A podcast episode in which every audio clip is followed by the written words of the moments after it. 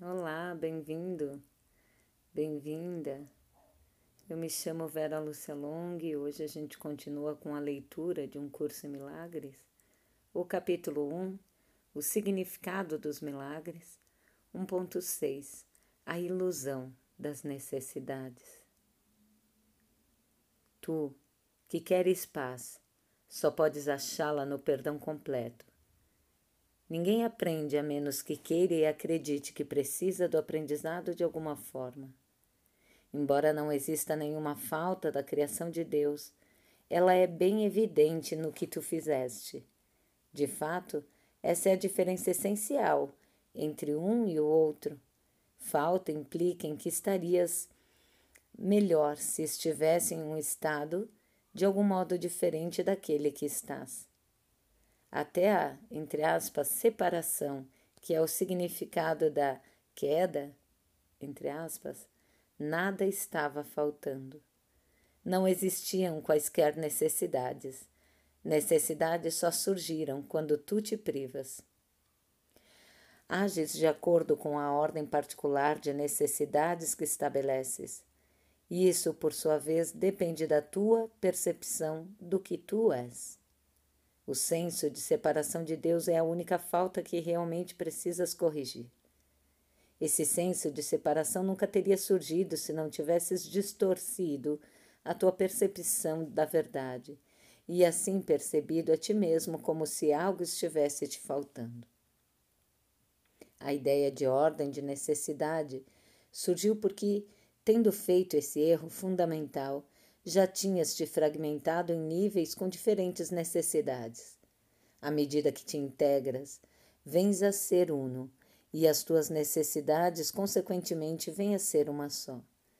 Necessidades unificadas conduzem à ação unificada, porque isso produz uma ausência de conflitos. A ideia de ordem de necessidades que decorre do erro original, segundo o qual alguém pode ser separado de Deus, requer correção no seu próprio nível, antes de que um erro de perceber níveis possa ser alguma forma, de alguma forma corrigido. Tu não podes comportar-te de maneira eficaz enquanto funcionares em níveis diferentes. Todavia, enquanto fazes, a correção tem que ser introduzida verticalmente, de baixo para cima. Isso é assim porque pensas que vives no espaço, onde conceitos tal como para cima, entre aspas, e para baixo, entre aspas, são significativos. Em última instância, o espaço é tão sem significado quanto o tempo. Ambos são meramente crenças. O propósito real desse mundo é ser usado para corrigir a tua descrença. Tu nunca podes controlar os efeitos do medo por ti mesmo porque fizeste o medo e acreditas no que fizeste. Em atitude, então, embora não no conteúdo, te assemelhas ao Criador, que então que tem fé perfeita em suas criações, porque ele as criou. A crença produz a aceitação da existência.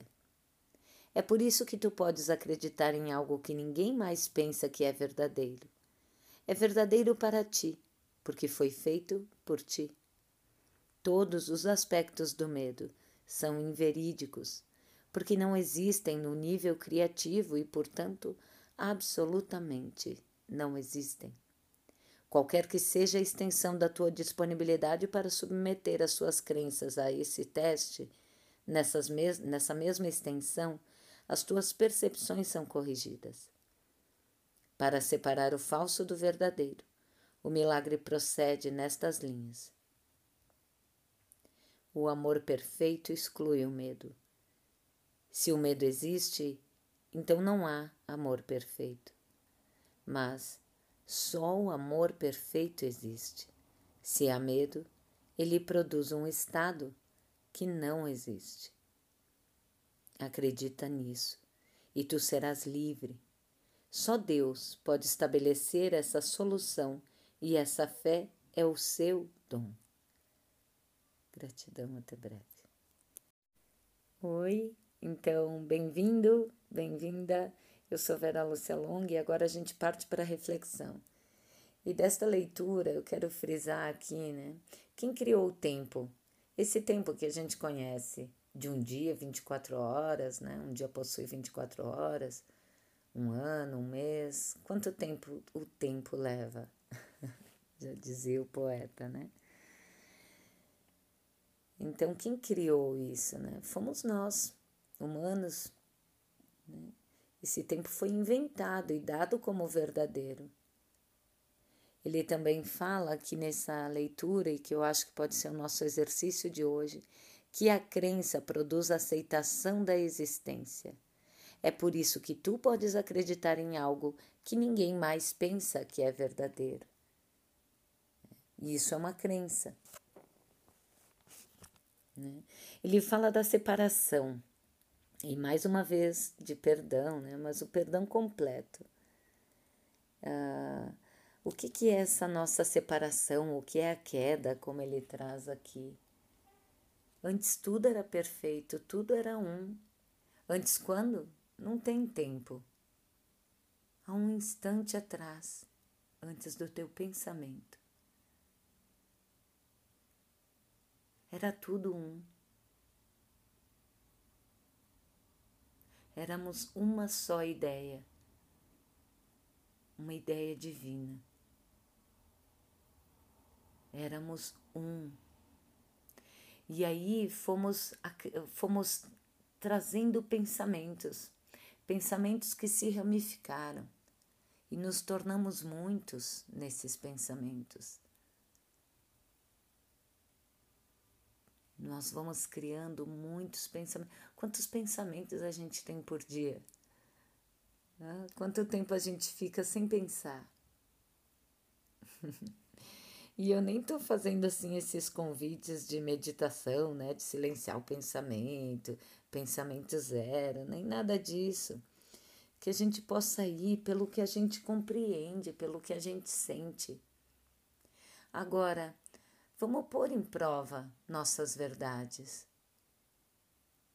Né, o que é verdade? Quem está certo a gente trouxe da, da, em algum outro em algum outro momento nas reflexões essa questão de que se eu digo uma coisa sobre um objeto e outra pessoa tem outra impressão sobre o objeto, né, eu gosto de picolé, o outro vai dizer detesto picolé. Quem tá certo? Picolé é ruim ou picolé é bom? Quem tá certo? E da onde que saíram as nossas certezas, a minha e a do meu amigo aqui do lado? A minha certeza sai de uma memória passada de que um dia eu tomei um picolé e eu achei delicioso, doce, saboroso.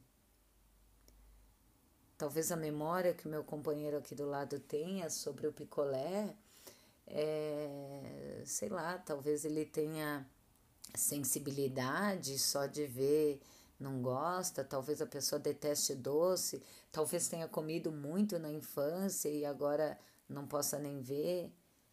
Mas quem está certo? Quem afirma que o picolé é bom ou quem afirma que o picolé é ruim? quem vai dizer? Quem vai ser o julgador? que vai determinar, não, fulano está certo e cicrano está errado.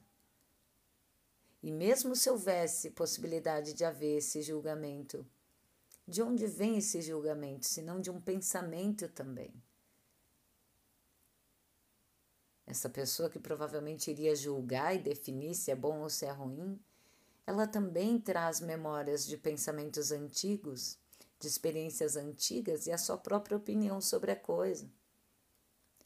Nesse estado de separação é impossível sermos imparciais. Então, ele traz essa questão da separação, da queda, né?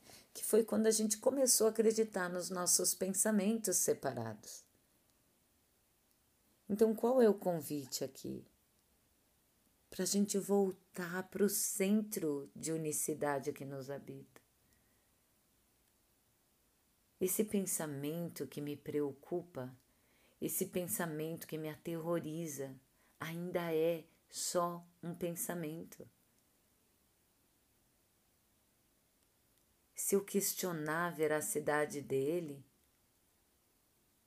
eu vou perceber que ele não é real, é só um pensamento que pode ou não se concretizar. Esse pensamento de medo que me atormenta, que muitas vezes me impede de agir amorosamente, me impede de ser, de expandir a minha criatividade, me impede de assumir a autenticidade do que eu sou com amor, com leveza, esse medo. Ele vem de onde? Ele vem de antes, ele vem de um pensamento do passado, de memórias passadas, que eu ainda trago para o presente e dou veracidade a ela. Mas é uma escolha. É uma escolha. Ainda é apenas um pensamento Por que, que ele fala dessa ordem de necessidades, né? De onde vem o que eu penso precisar? De onde vem essa falta? De onde vem a necessidade? De onde vem meu pensamento de escassez? Vem de uma memória em que um dia eu passei dificuldade. Vem de uma memória que algum dia no passado alguém me disse que eu precisava ter assim, assim, assim para ser um cara legal. Vem de uma memória que eu aprendi e me permiti aceitar como verdade de que as coisas têm que ser de determinada maneira. Aí eu acho que me faltam coisas para eu atingir aquele ponto. Então eu venho trazendo pensamentos do passado, projetando o futuro, né?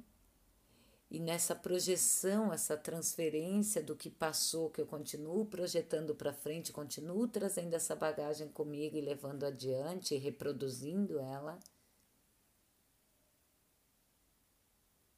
Esse processo. Nesse processo, a gente tem uh, ordens de dificuldade, né? aonde eu preciso chegar enquanto profissional, enquanto ser humano, na minha família. Ah, eu preciso, eu preciso uh, trabalhar para ter uma casa, para ter uma família, uh, para depois dar estudo para os meus filhos, para que eles possam trabalhar, ter uma casa, ter uma família. E eu vou reproduzindo isso. E ainda é, como ele fala, né, a gente cria essas ordens de necessidade. E ainda eu tenho tempo. Ah, o, o, correto disso acontecer é que com 30 anos eu já devo ter minha casa, minha família. Ah, em determinado momento eu já tenho que estar formado. Ah, eu já deveria estar em tal fase, em tal, já deveria ter tantos bens, já deveria ter feito tais coisas. A gente vai ainda projetando nisso um monte de ordens de dificuldade. Mas é só sobre um pensamento, um mesmo pensamento. E nunca é estar aqui agora, exatamente onde eu estou. E é esse o convite: que a gente volte ao centro e lembre que aqui, no centro, eu não tenho mais passado que foi já era. Eu não tenho futuro. Como eu vou ter futuro se eu não estiver nesse exato momento apenas aqui e agora? E isso não é ficar parado. Né? Muitas vezes é, às vezes a gente precisa mesmo dar uma parada, né? Entre aspas, descer do mundo. É refletir sobre as coisas que a gente faz no piloto automático, questionar mas às vezes não precisa. Você pode fazer as coisas do teu dia a dia e por isso ele fala aqui do perdão completo. A gente vai fazendo as coisas do nosso dia a dia, mas trazendo essa presença, esse perdão para a presença, para esse estado de quietude dentro de nós. Que consegue ver, ó, são só ordens diferentes aqui que os meus pensamentos estão projetando, mas eu continuo aqui observando. Eu sou observador. Ainda estou bem. O que eu sou sem esse pensamento de preocupação? Você já se perguntou sobre isso? O que eu sou, se eu não, o que eu seria sem esse pensamento, sem essa preocupação, como eu agiria agora? Você já se questionou sobre isso? Então tu tá no trabalho preocupado que teu chefe vai chegar e vai brigar contigo por que tu falhou em alguma atividade. Então tu tá ali, ó, com o pensamento da falha do passado, projetando um futuro de medo. Né? E tá ali fomentando medo, ainda como a gente viu aqui trazendo um monte de ordens de dificuldade e milagres, né? Já começa a duvidar até da tua das tuas capacidades e tudo mais e fica ali fomentando o medo. Tira um instante para duvidar do teu pensamento. Será que toda vez que isso acontece, meu chefe age assim? Essa é a verdade? É assim com todos? Não, ainda é um pensamento. A entrega para esse estado de presença. Eu continuo aqui e por pior que a coisa possa ser, eu ainda estou aqui, observando isso. Entrega para essa quietude, essa serenidade. Duvida dos teus pensamentos. Questiona. Eu tenho absolutamente certeza de que é isso que ele vai fazer? Não há sombra de dúvidas. Isso que eu pensei é realmente o que vai acontecer? Ou tem possibilidade de muitas outras coisas acontecerem?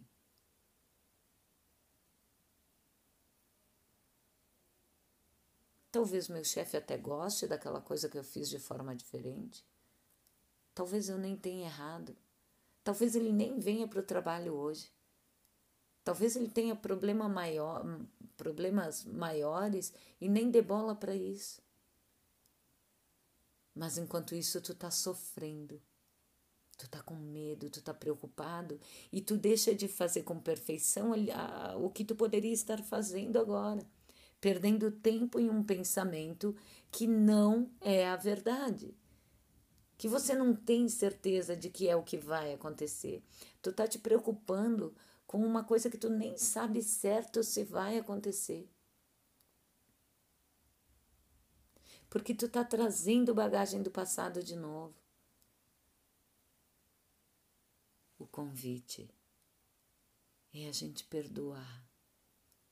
Perdoar nesse sentido de corrigir o erro original. O que é a verdade?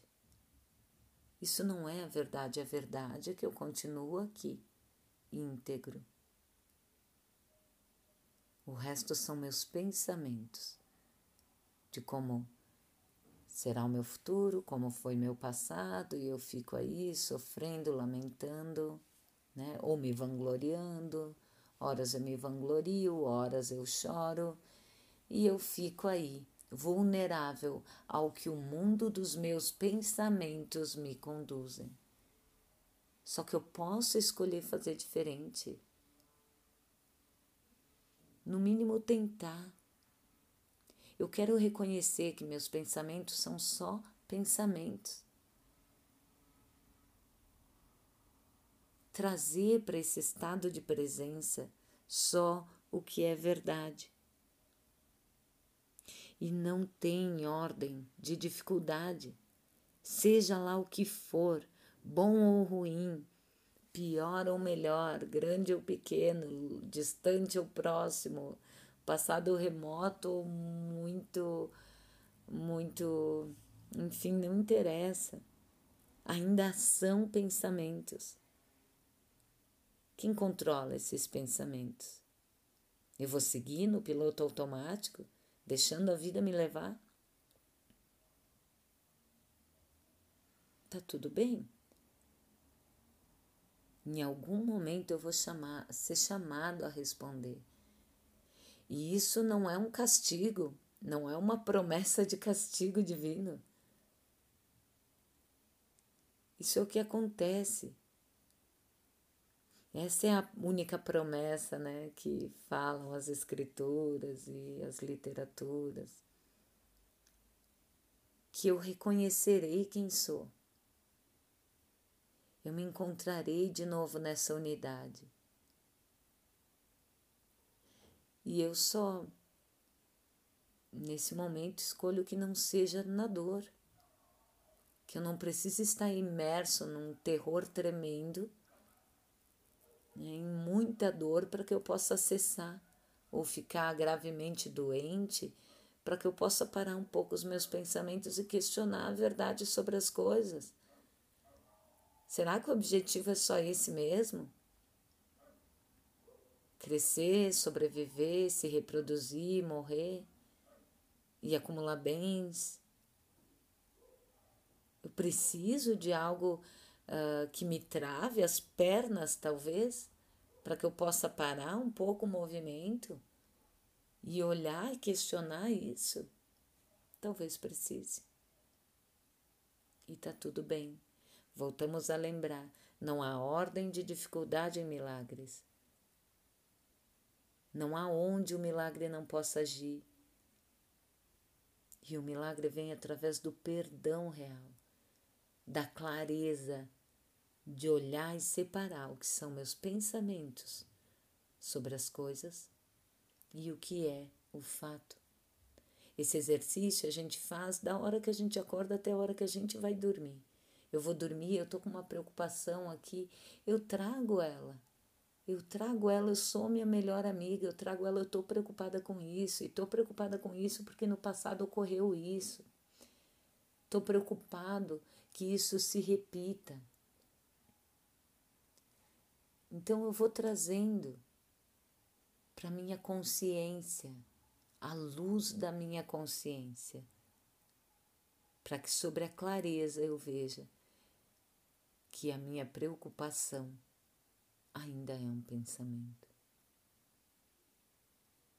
E que no estado de observador, que eu estou conseguindo ver isso, eu estou em paz. É legal a gente se perguntar, né? O que eu seria, o que eu estaria fazendo agora se não fossem meus pensamentos de o que, que vão pensar de mim, o que, que vão dizer se eu fizer isso, o que, que a minha família vai dizer. O que a gente seria se não fossem nossos pensamentos? Uau, né? Não dá nem para imaginar quanta criatividade, quanta coisa maravilhosa, quanta nova ideia, quantas coisas maravilhosas a gente podia estar tá criando. E eu não falo, ah, podia estar tá criando, né, para que a gente se sinta mais culpado ainda, achando que não estamos fazendo as coisas certas. Mas para para pensar.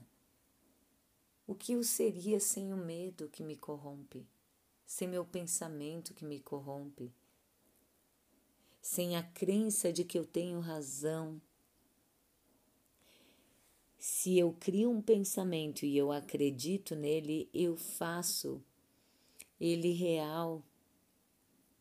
E se eu posso fazer esse pensamento real, por que, que eu não posso fazer o outro então? Por que, que eu não abro espaço para o novo dentro de mim? Para novas relações, para novos conceitos?